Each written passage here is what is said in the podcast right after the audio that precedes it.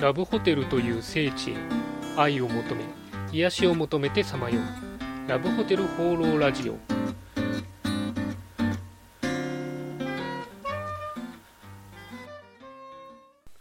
はいということで今週も始まりましたラブホテル放浪ラジオ第31回。パーソナリティのラブホテルファンブログ管理人です。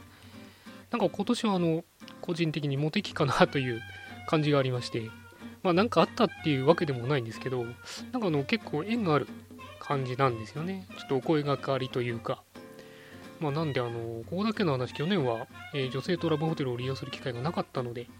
あの今年はたくさん機会を作っていきたいなというかいけるんじゃないかというふうに勝手に思ったりしています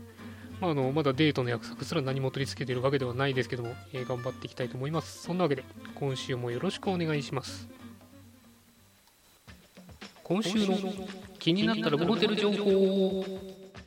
はい、ということで、えー私が独断と偏見で今週気になったラブホテルに関する情報をご紹介するこのコーナー。今週のテーマはこちら。レンタルルームです。あの、まあ、レンタルルームはラブホテルじゃないですけどね。すいません。まあ、ただあの歴史的にはですね、えー簡易宿泊施設、まあ、レンタルルームも簡易宿泊施設と言っていいと思うんですけども、まあ、ラブホテルの源流になってますんで、まあ、祖先は同じかなとえーいうことで今回取り上げてみました。まあ、なんでレン,、えーレンタルルームなのかということなんですけども、あの最近はラブホテル的な、えー使われ方をすることがあるということで、まあ、そんな話は聞いてたんですけども、ちょっとあの調べてみたらですね、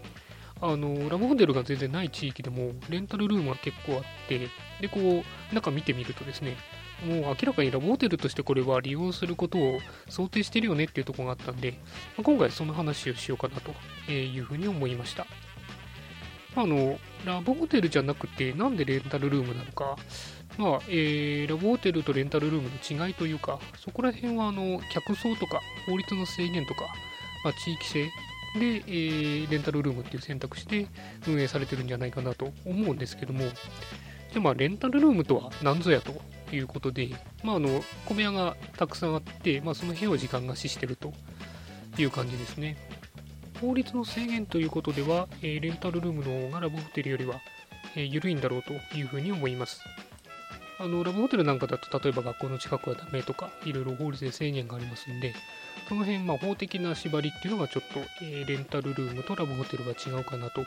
いうふうに思います。あと、ま、利用目的としては、まあ、サラリーマンがあのカプセルホテルとか、えビジネスホテルの代わりに使うっていうのもありますし、あとはネットカフェとか、えーなんか仕事であとは使いたいとか、まあ、打ち合わせはあんまないかもしれないですけどね。まあ、ちょっと、えー休憩したいよとかいう利用もそうですし、まあ、さっきから話してるラブホテル的な、えーカップルが使うというこう幅広い使われ方ができるっていうのも、えーレンタルルームの一つの特徴かなというふうに思います。あとはですね、シャワーがついてるんですね、レンタルルームって結構。ただ、の浴槽がないっていうのがありまして、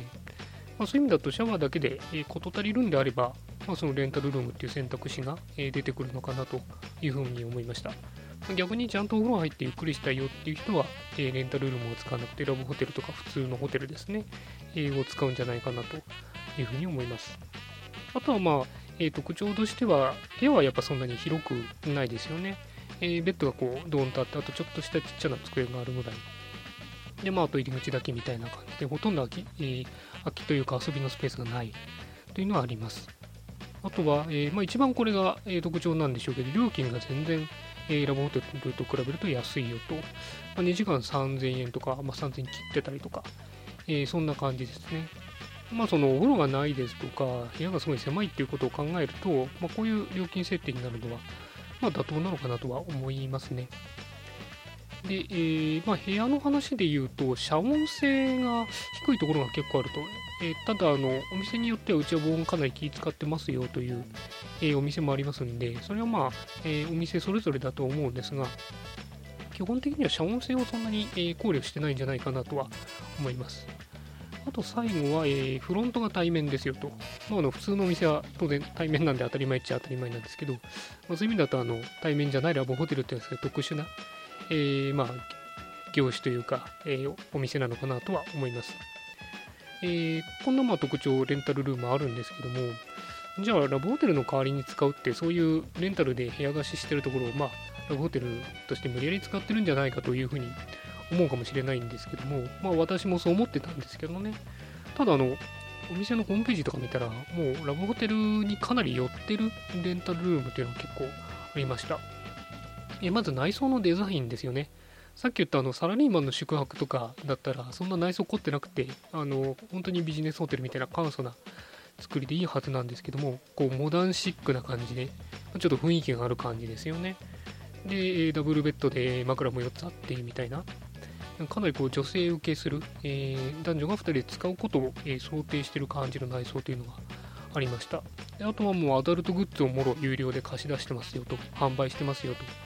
えいうのもサービスでやってましたね。まあもうホームページなんか見ると、ラブホテルの代わりに使ってくださいって書いちゃってるところがあるんで、まあ、そういう意味じゃ、えー、当たり前なんだと思うんですけども、ちょっとこれが非常に、えー、今回驚きました。まあ、ラブホテル基本使うとして、どういう時レンタルルーム使うのというとことしては、まあ、ラブホテルが混んでて、どこも空いてないとかですね、お金がないとか、あとはちょっと近場で探したいんだけども、近くにラブホテルがないといった時に、まあ、裏技的な選択肢としてレンタルルームもあるのかなということを、まあ、今回調査して思いました。そんなわけで今回はレンタルルームについてのお話でした。はい、ということで、ラブホテル放浪ラジオ第31回、いかがでしたでしょうか？あの私が愛読している機関レジャーホテルという、まあ、あのラブホテルの業界誌があるんですけども去年の11月にあの、えー、最新号が出てましてやっと今日、えー、入手しました。あのちょっと年末で忙しくて、えー、買ってなかったんですけどもで、えちなみにですね、え新しい巻の内容がですね、え経営者利用者アンケートから見る、え2013年の業界動向あとは、えレジャーホテルフェアの報告ということで、えかなり盛りだくさんでですね非常に今から楽しみです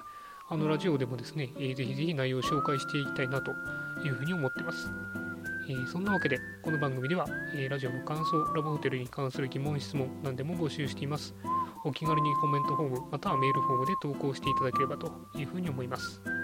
それでは、今週も良いラブホテルライフを管理人でした。